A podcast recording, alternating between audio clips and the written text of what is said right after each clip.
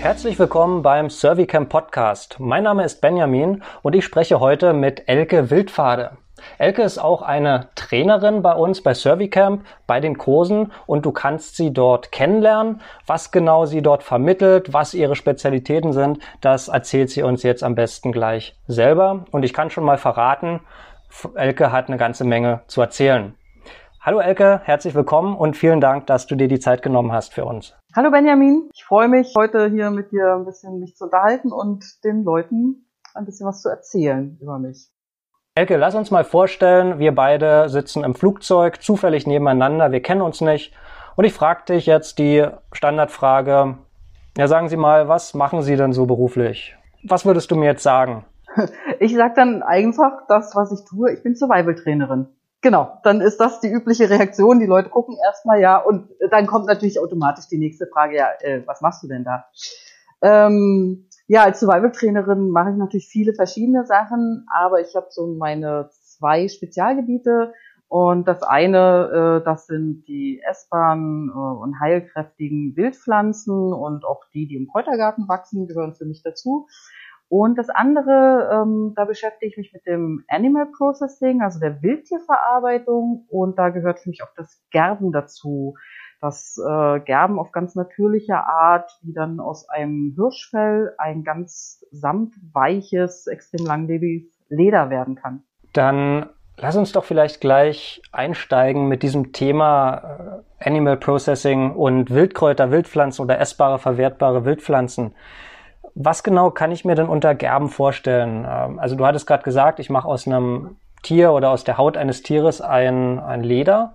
Und äh, was ist denn da jetzt der Ablauf? Wie lange dauert das? Was muss man da machen? Wie funktioniert das?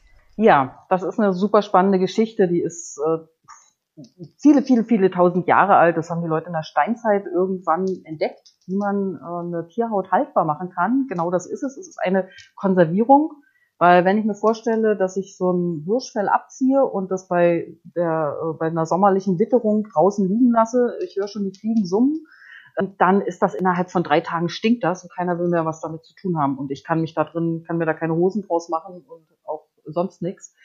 Ähm, aber wenn ich das mit äh, einer fettigen Substanz des Tieres behandle und ein bisschen Rauch, kann ich mit ein bisschen Arbeit dazwischen innerhalb von sagen wir mal, ich als erfahrene Gerberin innerhalb von drei Tagen aus einem Hirschfell ein wunderschönes Leder machen. Der Ablauf, ähm, erstmal brauche ich das Tier und muss dem quasi das Fell über die Ohren ziehen.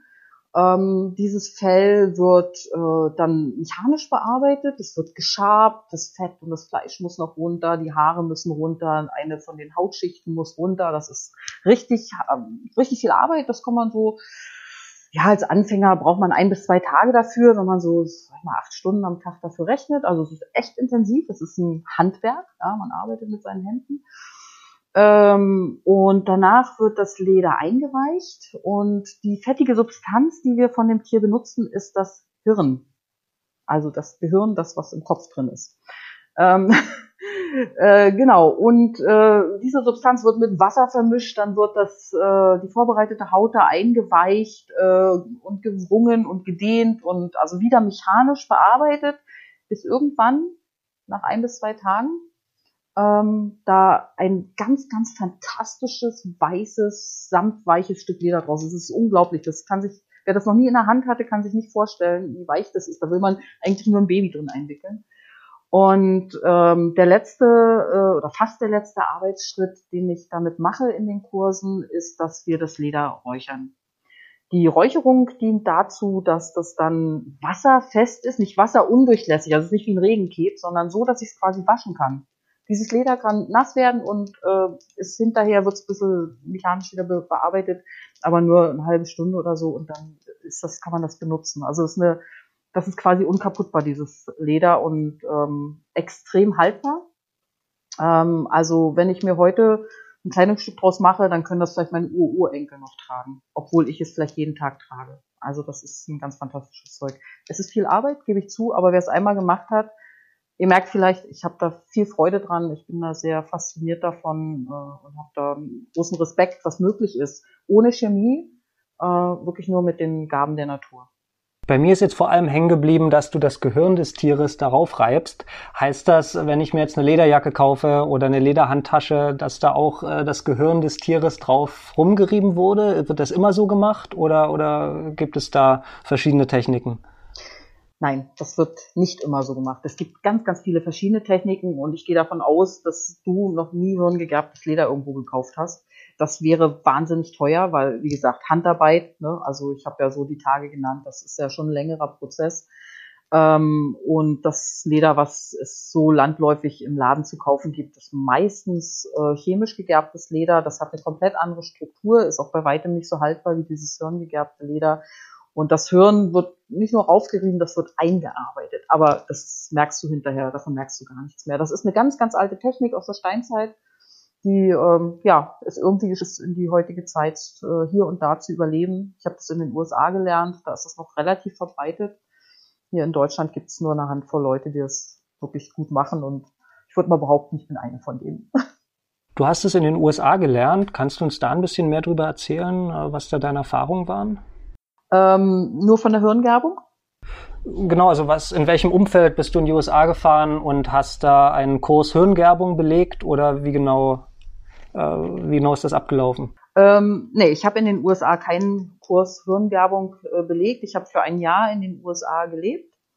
Ähm, ich bin vor, inzwischen sind es acht Jahre ist es her, äh, bin ich mit meinem damals auch achtjährigen Sohn in die USA gereist, um dort an einem sogenannten Programm teilzunehmen, was von einer dort heimischen Wildnisschule angeboten wird und sich äh, Yearlong, in dem Jahr war es ein Family Yearlong, ähm, wo ich halt, deswegen konnte ich meinen Sohn mitnehmen und das heißt ähm, ein Jahr Leben in der Wildnis.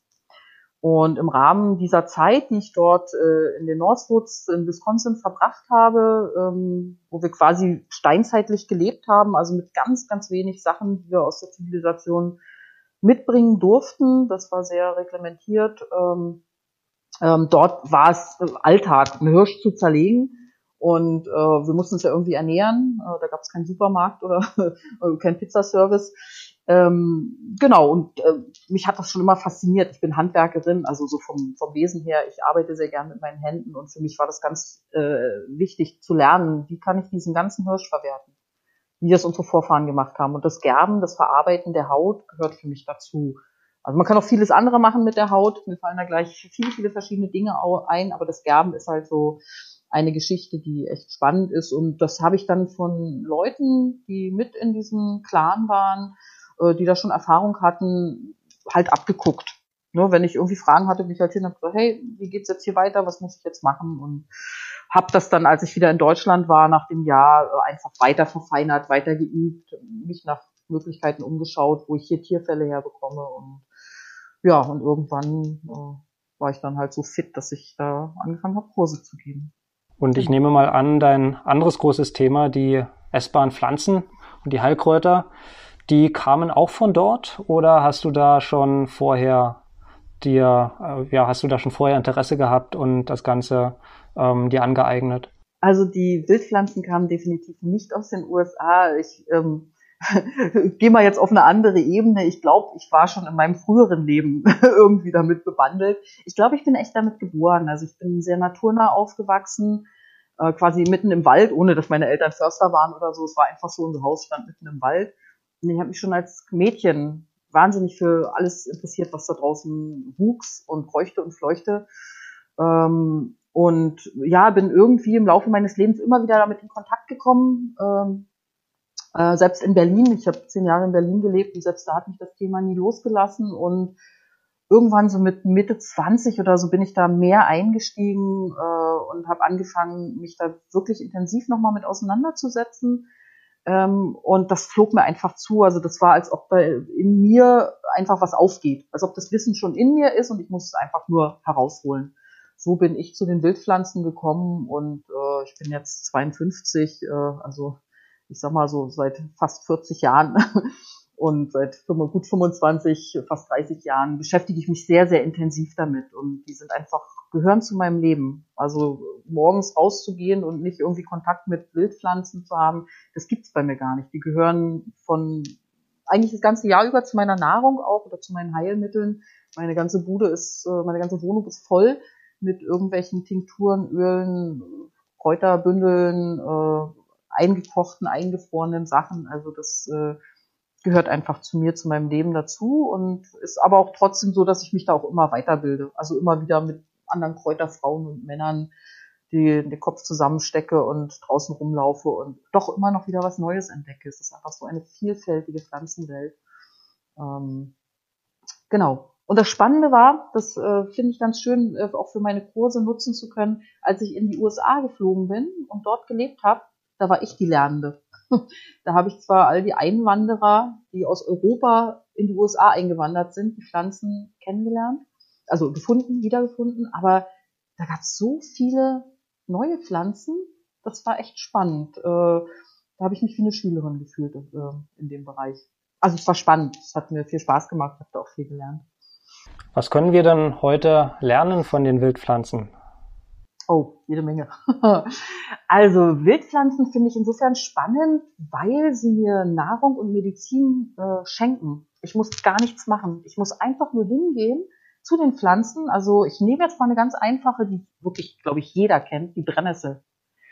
Im März fange ich an, die Brennnesselspitzen draußen zu sammeln und gebe die in meinen Smoothie oder äh, dünste die ein bisschen. Äh, dann sammle ich die ersten Blättchen für einen Tee. Ähm, aus den Wurzeln kann ich mir ein Heilmittel für eine geschundene Kopfhaut machen. Ähm, aus den die Samen, das ist unser heimischer Ginseng. Ja, das ist ein Powerkraut. Ja, also ähm, aus, es gibt bestimmte Züchtungen, woraus man sogar äh, Stoffe machen kann, also Fäden spinnen kann. Das ist sehr aufwendig. genau. Und was wir lernen können von den Pflanzen, gerade von unseren heimischen Pflanzen, ist, es ist alles da. Also es ist wirklich gut für uns gesorgt, das ganze Jahr über im Frühling das kräftige Grün. Wenn wir überlegen, im Mai, wenn wir rausgehen, alles wird grün, alles, es blüht noch nicht wirklich viel, aber es ist eine unglaubliche Kraft da, die aus dem Boden strömt, jedes Jahr wieder. Und wenn man den Bogen dann über den Sommer spannt, wo dann die Heidelbeeren, die Blaubeeren, äh, die, die Himbeeren, die Beeren, all diese Beerenkräfte äh, äh, reif werden, und dann auch die Heilkräuter, die Wildpflanzen wandeln sich dann in Heilkräuter. Ja, also die, was ich im Frühling als kräftiges Grün gegessen habe, um Vitamine und Mineralien in meinen Körper zu bringen, äh, entfacht dann ihre die Heilkräfte. Dann ist es Zeit, die Heilpflanzen zu sammeln. Und dann kommt im Herbst nochmal, kommen nochmal die, die Pilze, nochmal die Beeren, die an den Bäumen wachsen, die Nüsse, Bucheckern, Haselnüsse. Also es ist eine unglaubliche Vielfalt. Äh, und da ist viel, viel Nahrung und Medizin draußen, die wir einfach so nutzen dürfen. Wenn du das so erzählst, da fühle ich mich zurückerinnert an ein Gespräch, das wir beide mal hatten. Und äh, zwar ging es da um dieses doch recht präsente Thema in der Outdoor, in der Survival, in der Bushcraft-Szene, nämlich, dass man ja eigentlich in den Wald gehen könnte und sich da das ganze Jahr über von den Pflanzen ernähren kann, komplett. Und soweit ich mich erinnere, hatten, äh, ist in unserem Gespräch dann rausgekommen, das wäre gar nicht so einfach oder vielleicht gar nicht so wirklich möglich. Ähm, was rätst du denn jemandem, der gerne das mal ausprobieren möchte oder diese Vorstellung hat, dass er komplett seine Nahrung pflanzlich aus der Natur bekommt? Ja, das ist so ein, ähm, ich nenne das gerne so ein Zivilisationsluxusthema. Ne? Wir kommen aus einer Welt äh, oder leben in einer Welt, wo wir einfach nur äh, inzwischen äh, über eine App unser Essen nach Hause äh, bestellen können oder wir gehen in den Supermarkt und wissen oft gar nicht, was wir dort kaufen sollen. Und dann kommt man halt auf so eine Idee, Mensch, eigentlich ist ja da draußen alles da. Ist es auch, das stimmt. Aber kein Naturvolk hat sich lediglich von Pflanzen ernährt. Niemand. Das, also zumindest in unseren Breitengraden funktioniert das schlicht und einfach nicht. Den Zahn muss ich leider allen Begeisterten ziehen. Aber das heißt nicht, dass man das nicht ausprobieren sollte.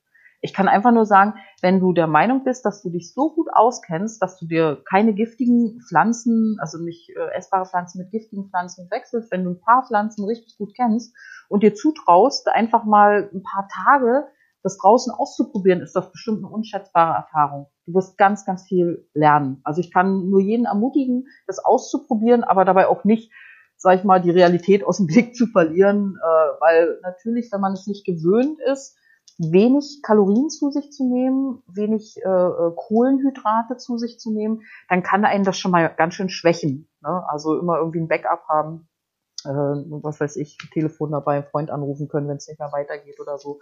Aber grundsätzlich finde ich das eine total tolle Idee, weil uns das hinterher, also so geht's mir immer, wenn ich solche Trips mache. Ich würde mich allerdings nicht nur von Pflanzen ernähren, ich habe dann immer noch ein bisschen Trockenfleisch dabei oder so. Ähm, aber wenn ich viel draußen bin äh, und komme zurück in die Zivilisation, ich habe eine ganz hohe Wertschätzung für all das, auf was wir einfach so zurückgreifen können, was einfach da ist und was wir nutzen können. Das heißt, Vegetarier und Veganer sein wird wahrscheinlich nur klappen, solange ich in der Landwirtschaft, in der Nähe von Landwirtschaft bleibe ist, also ich spreche jetzt wirklich nur von unseren Breitengraden. Ich kann mir vorstellen, dass es in den Tropen funktionieren könnte, da ähm, weil auch dort die Naturvölker immer halt dann Insekten und sowas mitgegessen haben. Aber ähm, da hast du einfach andere Kalorienspender und du hast einen anderen Umsatz. Aber wenn ich mir vorstelle, bei Angel sind jetzt die Nächte warm, ne? Vor zwei Wochen hatten wir noch 0 Grad oder so in den Nächten äh, und dann mit wenig Kalorien. Also Vegetarier, gut, die essen auch Eier, Ne? Also das könnte vielleicht funktionieren, wenn du dann Vogeleier findest. Aber wirklich nur Pflanzen wird eng. Wie sah denn euer Speiseplan in dem Steinzeitlager in den USA aus? Sehr abenteuerlich. ähm, na, meine Lieblingsspeise war natürlich äh, Hirsch, logisch. Ähm, aber ich habe da auch sehr viel Fisch gegessen. Ich hatte so den äh, Spitznamen Fischerwoman. Ich bin ja an der Ostsee aufgewachsen und Angeln also äh, ich bin auch mit der Angel in der Hand geboren, so ungefähr. Ähm, war gar kein Thema. Ähm, ich musste dort lernen, dass es Menschen gab, die noch einen Fisch ausgenommen oder abgeschuckt haben. Äh, war auch interessant, das weitergeben zu können. Wir haben uns nach der Paleo-Diät ernährt. Ist vielen Leuten ein Begriff, diese sogenannte Steinzeit-Diät. Äh, was anderes gab es da einfach nicht. Ähm, wir haben allerdings am Anfang des, äh, der Zeit noch einen guten Support von der Wildnisschule gehabt.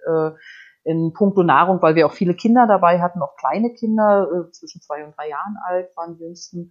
Ähm, und wir mussten ja auch dort in der Gegend erstmal unsere Ressourcen erkunden. Ne, das darf man auch nicht vergessen. Äh, wenn ich hier bei mir zu Hause rausgehe, da kenne ich alles, bin ich irgendwo in einem komplett anderen Gebiet, muss ich auch erstmal Ressourcen finden, um mich zu ernähren. Und ähm, wir haben dann sehr schnell umgestellt, dass wir halt kein Gemüse mehr von der Wildnisschule bekommen haben, haben unser Gemüse draußen selber gesammelt. Ähm, es war ja Frühling, ähm, sehr schnell sind wir angeln gegangen, haben Fische gegessen, die Kinder haben Frösche gefangen, Schnecken gesammelt, äh, wir haben auch mal Regenwürmer probiert, aber ich habe gesagt, auch wenn ich einen Regenwurm in einen Fisch umwandeln kann, dann finde ich das die bessere Variante. Und die dort, wo wir waren, das war in Wisconsin, äh, Land der 700 Seen, also äh, da gab es viele, viele Seen, wo wir fischen konnten. Wir hatten kleine Kanus, die man auch mal von einem See zum anderen tragen konnte. Ähm, ja, Hirsche haben wir gegessen, Biber, ähm, ähm, was haben wir noch? Äh, Waschbären, Eichhörnchen, ähm, Kröten, Grashüpfer, naja, was es halt so an Proteinen gibt. Äh, wir haben extrem viel Beeren gesammelt im Sommer. Ich habe in meinem Leben weder vorher noch hinterher so viel Himbeeren und Brombeeren gegessen wie dort und die waren richtig gut. ähm, ja, das waren so Pilze, haben wir nicht gegessen, äh, weil dann die, wir waren doch ein bisschen weit weg von der Zivilisation und dass man dann doch mal irgendwie einen Blöden erwischt. Äh, das woll, Risiko wollte keiner eingehen. Deswegen haben wir dann im Camp entschieden, Pilze werden nicht äh, gegessen. Genau, aber das war so.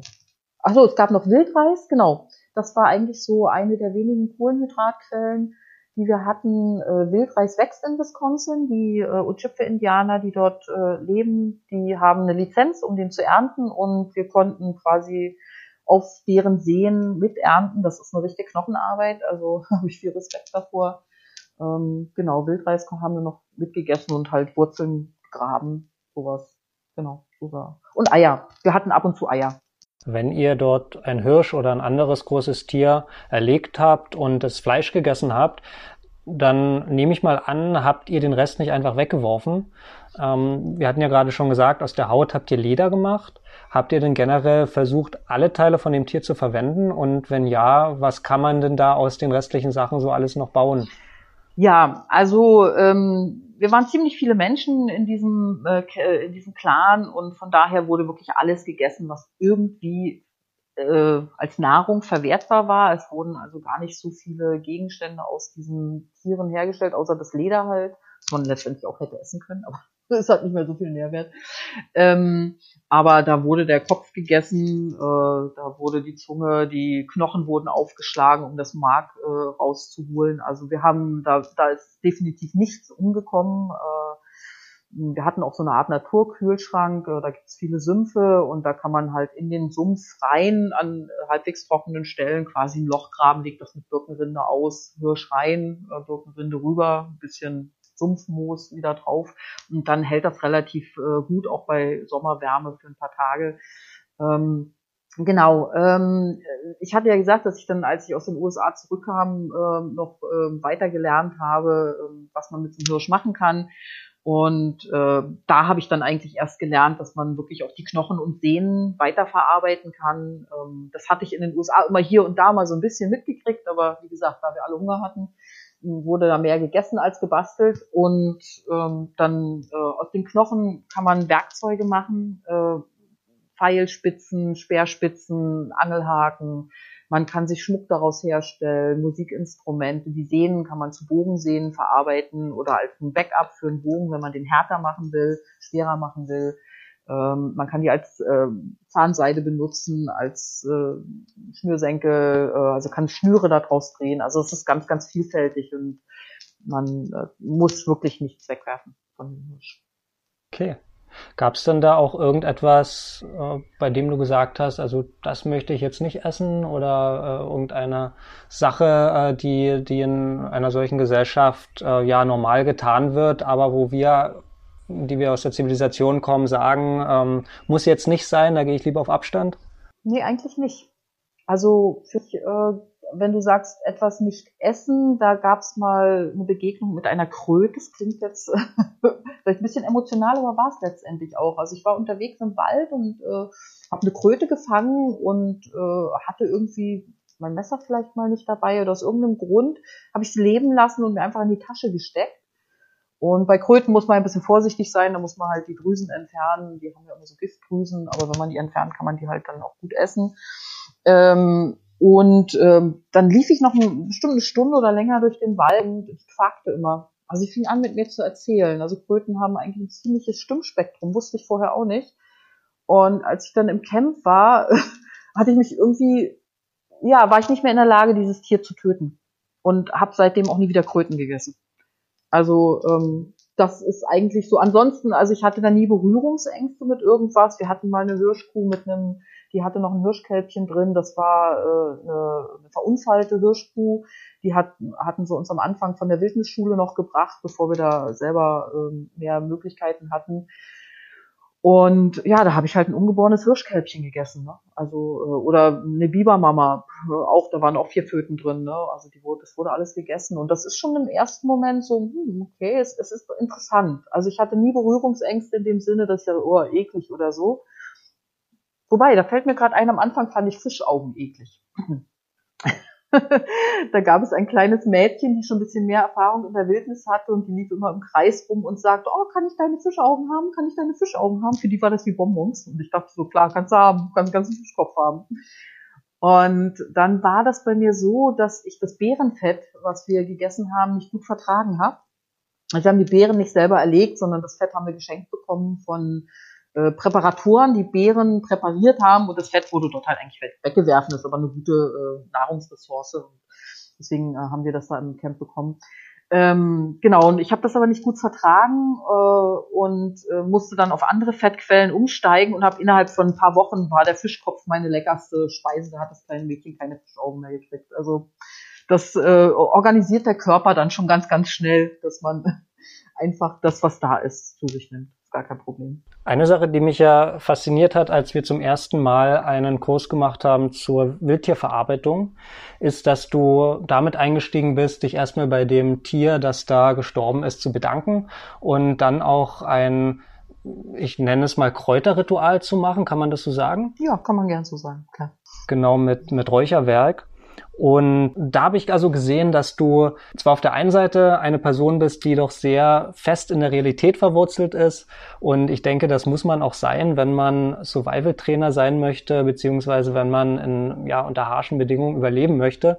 Und dass du auch gleichzeitig eine spirituelle oder möchte fast sagen, schamanische Seite hast. War das schon immer so? Bist du sozusagen auch damit geboren, damit aufgewachsen oder hat sich das irgendwie entwickelt durch äh, Erfahrungen, die du gemacht hast? Ja, ich glaube, das war schon immer so. Es gab halt Zeiten, in denen das nicht so präsent sein durfte. Und das ist ja äh, in unserer Welt äh, manchmal auch schwierig, äh, das äh, zu vermitteln. Also ich selber trete auch gern einen Schritt zurück, wenn mir Leute zu esoterisch sind oder wirklich nur noch schweben. Ich finde, eine gute Bodenhaftung ist wichtig, aber das hindert mich nicht, äh, die Pflanzen als meine Geschwister oder als meine Verwandten zu bezeichnen. So empfinde ich das einfach, weil für mich ist alles beseelt. Das ist einfach so, ähm, das kann, ich zwinge da ja auch niemandem was auf, also das kann jeder nehmen oder stehen lassen, wie er will. Ne? Auch in den Kursen ist das ja nicht die tragende, das äh, über, nicht der Überbau, sondern äh, das ist halt ein Teil von mir. Und deswegen ist es mir auch ganz, ganz wichtig, äh, den anderen Mitbewohnern unserer Welt äh, Respekt zu zeigen, indem ich mich halt bedanke, wenn sie ihr Leben geben. Das mache ich auch bei den Pflanzen. Ähm, nicht so, nicht bei jeder Pflanze, ich knie da nicht vor jeder Pflanze nieder und äh, sage Danke, das ist eher ein Teil, so wie ich es lebe und äh, wie ich es mache. Es gibt da auch Rituale, die ich äh, gelegentlich mache und dieses Pflanzenräucherritual, das äh, sind Pflanzen, die ich halt sammle, also da schließt sich dann der Kreis auch wieder. Und so ein Hirsch, finde ich, ist einfach ein sehr sehr edles Tier und ähm, das ist ja auch Nahrung für viele Menschen oder halt ein Lehrer für viele Menschen, gerade in den Kursen. Ähm, und mir ist es da wirklich wichtig, auf Augenhöhe damit zu bleiben. Für mich ist ein Tier nicht weniger wert als ich.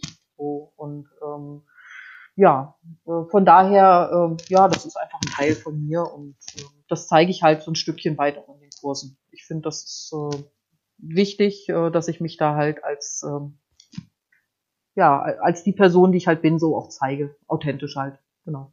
Und jetzt hast du gerade gesagt, der Hirsch ist so ein edles Tier. Gibt es denn für dich auch Tiere, bei denen du das nicht machen würdest? Nee, da gibt es eigentlich keine Tiere, aber ein Hirsch ist halt schon, es ist einfach ein großes Tier. Ne? Also wenn ich jetzt einen Hasen habe, ähm, da habe ich Nahrung für ein, zwei, vielleicht drei Personen. Ne? So, das heißt nicht, dass der weniger wert ist, aber ich finde, das ist schon ein großes Opfer, sagen wir es mal so, ne? dass man, wenn so ein Hirsch sein Leben gibt, damit wir lernen können, dann äh, ist da ein großes Leben aus dem Zusammenhang herausgenommen. Das ist auch gar kein Problem. Ne? Also das hat jetzt nicht irgendwie, da geht es nicht um Schuld oder ich habe was genommen, was mir nicht zusteht oder so. Ganz im Gegenteil. Das ist einfach, das ist dieser Kreislauf des Lebens. Ne? Der Hirsch gibt sein Leben, damit wir leben können. Und wenn wir die entsprechende Wertschätzung haben und das eben auch komplett verarbeiten und komplett nutzen, ist das überhaupt kein Problem. So ist die Natur. Ne? Also äh, der Wolf frisst den Hirsch oder ähm, die Katze frisst die Maus. Also ähm, so funktioniert die Welt einfach und das ist auch total okay. Genau. Und wer das also lernen möchte, die Wildtierverarbeitung, das Animal Processing vom Tier bis hin zum küchenfertigen Fleisch und der Weiterverarbeitung, der kann dann also zu einem Kurs kommen, den wir zusammen veranstalten zur Wildtierverarbeitung oder zum Gerbkurs, sobald der auch verfügbar ist. Ganz genau. Ja, also da herzliche Einladung, wer neugierig ist. Ähm, das, ähm, ich mache das sehr, sehr gerne und die Zusammenarbeit mit dir finde ich immer wieder schön und spannend und äh, zuverlässig. Also könnt ihr gerne kommen. Ähm, Tierverarbeitung, Wildtierverarbeitung und Gerben. Ja. Mhm. Ja, das ist eine Veranstaltung, die wir über ein ganzes Wochenende machen. Und zwar haben wir einen wunderschönen Ort, ein bisschen außerhalb von Berlin. Äh, die Kolberzer Mühle in der wunderschönen Uckermark. Ich liebe diesen Platz und er bietet einfach eine unglaubliche Vielfalt an wilden Pflanzen zu jeder Jahreszeit. Also hier gibt es verschiedenste Biotope. Deswegen ist das wirklich für so ein Wochenend Wildkräutercamp ein idealer Ort. Hier habe ich auch meinen eigenen Garten, in dem ich Heilpflanzen anbaue und nicht nur Heilpflanzen, auch Gemüse, das wir dann im Kurs essen. Genau, und was bietet dieses Wochenende? An dem Wochenende äh, lernen die Teilnehmer äh, ganz viele verschiedene Dinge über Wildpflanzen. Sie lernen sie erstmal zu finden. Man muss ja erstmal wissen, was, äh, wo kann ich denn Wildpflanzen finden. Dann geht es darum, dass sie sie erkennen. Ne, in dieser Vielfalt, wenn ich irgendwo auf einen neuen Platz komme, da ist für mich auch erstmal alles grün. Ich kann dieses Grün schneller sortieren als ungeübte Augen, aber das muss man lernen. Ne, das muss man üben, das machen wir in dem Kurs, dass man erstmal auseinanderhalten kann. Blätter sehen sehr ähnlich aus und das sind äh, auf einem Quadratmeter kann man zig verschiedene Pflanzen haben. Ähm, dann werden die Pflanzen auch noch genau bestimmt. Also wir werden auch mit Bestimmungsbüchern arbeiten. Das ist ein ganz wichtiger Aspekt bei der Wildpflanzen, bei, beim Kennenlernen von Wildpflanzen und bei der Verarbeitung, weil es darf natürlich nur im Topf, was wir eindeutig bestimmen. Wenn da irgendwelcher Zweifel ist, kommt es einfach nicht in den Topf. Schluss aus. Ähm, wir wollen ja alle dann noch wieder nach Hause fahren. Und ähm, dann wird verarbeitet. Das ist für mich ein ganz wichtiger Teil in den Wildpflanzen. Wir werden uns ganz, ganz viel von Wildpflanzen an dem Wochenende ernähren. Also ähm, werden ganz viele verschiedene Zubereitungsarten gemeinsam machen. Ähm, ich bereite da immer was vor. Es gibt eine Exkursion, wo wir dann unterwegs auch äh, gemeinsam essen. Ähm, und äh, ja, und am Ende werden die Teilnehmer einfach mit einem großen äh, Schatz an Wildkräutern nach Hause gehen. Das ist gar nicht der Fokus darauf, dass ihr 100 Wildpflanzen plötzlich erkennt. Das funktioniert überhaupt nicht an einem Wochenende. Aber ihr geht mit dem Wissen raus, wie ihr systematisch euren Wildpflanzen-Kenntnisstand äh, erweitern könnt.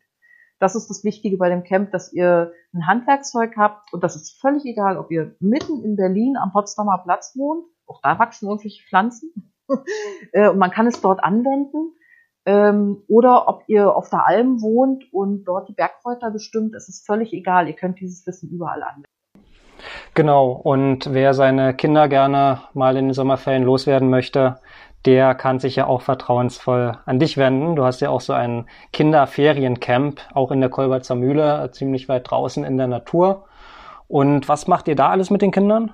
Das ist ganz spannend. Ja, wir haben ein Abenteuercamp Natur pur jeden Sommer. Jetzt in diesem Sommer das vierte Jahr. Wir haben gebibbert, ob es stattfinden darf, aber es darf. Äh, alles abgesegnet. Die Kinder können kommen. Und wir haben da echt viel Abenteuer. Wir kochen mit den Kindern am Lagerfeuer. Wir sind eigentlich jeden Tag im See. Wir fahren Kanu mit den Kindern, wir machen Exkursionen, Kindern, die bauen sich Hütten im Wald und die Mutigen übernachten auch mal im Wald oder einfach draußen vor dem Zelt, direkt am Lagerfeuer. Ähm, wir spielen natürlich ganz viele Spiele. Die Kinder lernen Wildnisfertigkeiten. Also die Kinder sind zwischen 8 und 16 und ich habe viele Kinder, die jetzt auch das vierte Mal schon wiederkommen ähm, und habe immer ein tolles Team, was die Kinder begleitet. Äh, oftmals ist es sogar international, so dass wir dann auch noch so ein bisschen in verschiedene Länder reisen können innerhalb dieses Camps. Es gibt auch kleine Rituale mit den Kindern, eben sowas, wie wir, wo wir gerade drüber gesprochen haben, ähnlich wie bei dem Hirsch, ähm, so dass sie halt auch eben diese diesen Respekt ein bisschen lernen. Also es ist ganz viel vertreten. Wir spielen natürlich ganz viel und äh, man kann sich auf der Internetseite bei dir oder bei mir da auch gerne Fotos angucken und ich finde, die Fotos sprechen eigentlich für sich, äh, wie wohl die Kinder sich da fühlen. Sie sind die ganze Woche, wir sind die ganze Woche draußen und ernähren uns auch äh, ja, halt auch teilweise von Wildkräutern, gehen in den Garten, ernten das eigene Gemüse aus dem Garten. Hier gibt's einen Bach, wo wir auch schon äh, versucht haben, Fische zu fangen. Gefangen haben wir keine, aber ne, sie haben da so eine Bachwanderung gemacht. Also es gibt äh, immer ganz viel. Die Tage sind voll und äh, es gibt eine Menge Spaß. Elke, vielen Dank, dass du dir die Zeit genommen hast, dass du uns alles erklärt hast, dass du uns mitgenommen hast in die Welt der Wildnis, ins Gerben, ins Animal Processing, in die Wildkräuter und die Heilpflanzen. Ja, auch dir danke, Benjamin, dass du das hier möglich gemacht hast. Hat mir gerade viel Spaß gemacht und ja, ich freue mich auf dich bald mal wiederzusehen, spätestens im nächsten Kurs, denke ich mal. Und danke auch an unsere Hörer fürs Einschalten. Wenn dir der Podcast gefällt, dann gib gerne eine Bewertung ab und schreib einen Kommentar. Oder komm gleich zu einem Kurs bei uns, zum Beispiel zu einem mit Elke, der Wildtierverarbeitung oder den Wild- und Heilpflanzenkurs oder zu einem unserer Schnupperworkshops in Berlin und auch unsere Bogenschießanlage hat für dich geöffnet. Auch für ganze Gruppen haben wir Angebote, sei es dein Team auf Arbeit, dein Verein oder dein Freundeskreis. Für Spaß und Spannung bei der nächsten Firmenfeier, beim Teambuilding, Geburtstag oder Junggesellenabschied ist Servicamp ebenfalls die richtige Adresse. Und wenn du dich beruflich weiterentwickeln möchtest, dann wirf doch mal einen Blick in unsere Outdoor-Akademie, zum Beispiel unsere Ausbildung zum Trainer und Outdoor-Guide. Alles wie immer auf www.servicamp.de. Bis zum nächsten Mal.